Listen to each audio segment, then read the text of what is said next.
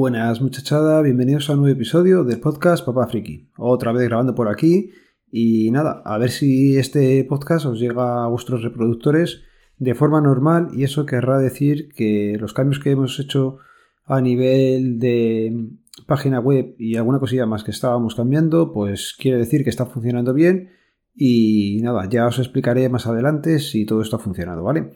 Venga, hoy quería explicaros cómo tener Datos ilimitados o capacidad de Google ilimitada, como teníamos hasta el 2021, pues con un móvil Pixel 2 XL.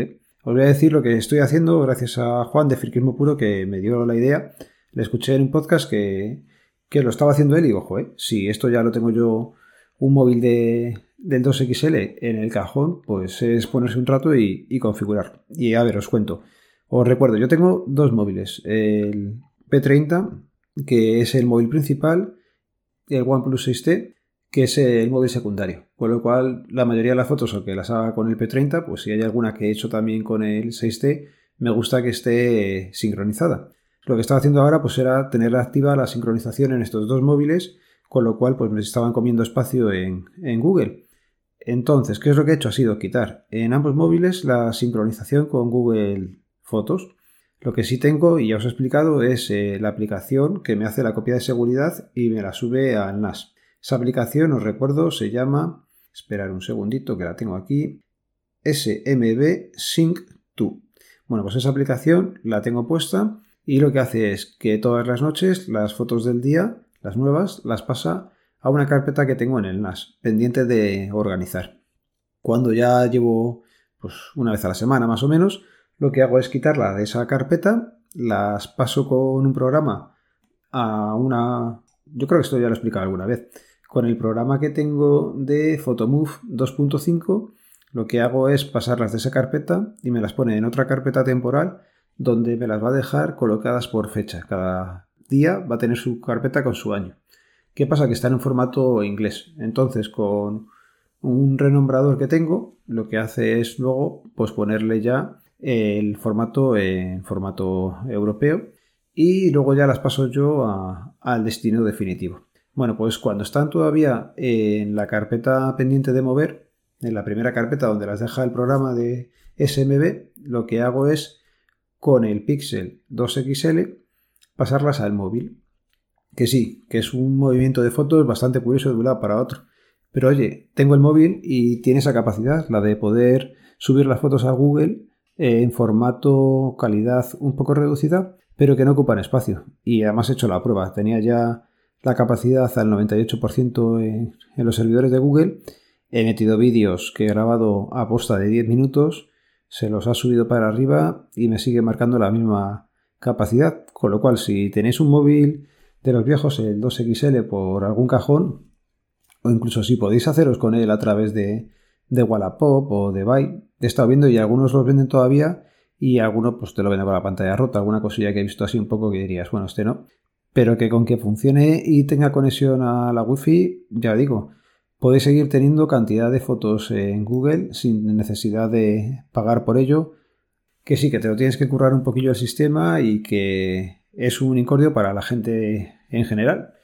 Pero ya sabéis, los que somos de la cofradía del puño, tenemos que buscarnos las formas de seguir teniendo todo y pagar lo menos posible.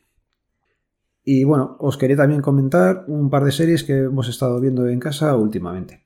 La primera serie, yo no sé si decir que la he visto yo o más bien me ha visto ella a mí. Es la de 1889. Eh, en principio la idea de verla era mía y se supone que es de la misma gente que hizo Dark en su momento. Dark me pareció una serie muy muy buena y esta serie, pues nada, fue empezar a ver el primer episodio, estaba entretenido, no sabes muy bien de qué va la cosa. Segundo episodio y también seguía más o menos entretenido, pero no sé si fue que me enteré que habían cancelado la serie, que pierdes un poco el interés. La sigues viendo, pero ya digo, me he dormido yo, pues si no sé, creo que tenía 10 capítulos, pues habré dormido en 8. O sea que, bueno, si tenéis otra cosa mejor que ver, pues no, no perdéis el tiempo en esta.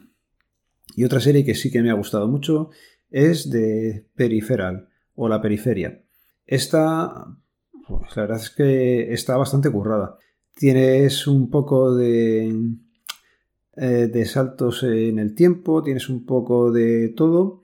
Me la recomendó Raúl, el último invitado a Charlando con, que por cierto ya está publicado el episodio. Si queréis escuchar cómo es el día a día de un técnico audiovisual, pues pasaros por, por el feed de Charlando con y darle una oportunidad que ya digo, quedó una charla muy muy entretenida.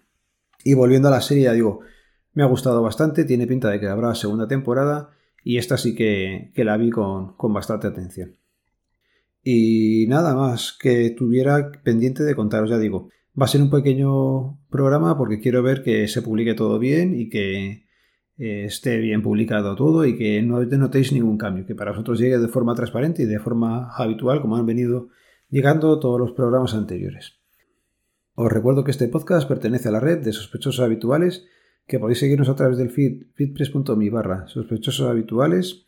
Y nada, antes de despedirme del todo, pues os voy a comentar que ayer, eh, martes 10, hubo un pequeño problemilla a nivel nacional con la expedición del DNI y durante la mañana pues estuvo yendo el sistema Lento no es decir la palabra adecuada, básicamente estuvo prácticamente parado todo el tiempo. Así que nada, una molestia para todos los ciudadanos que tenían cita ese día y para todos los trabajadores que es que estar en esa situación es súper incómoda. La gente viene con su cita de mucho tiempo en muchos casos y no le puedes hacer nada, pero no es porque no quieras, es que el sistema no va. Así que es lo que tiene que depender de cosas de informática. La informática está fenomenal cuando funciona, pero cuando falla es un problema porque los que tienen acceso a la reparación, pues son cuatro personas contadas y el resto, pues te queda nada, dar la cara y, y pasarlo lo mejor posible. Ya sabéis cómo termina esto, ya no me enrollo más.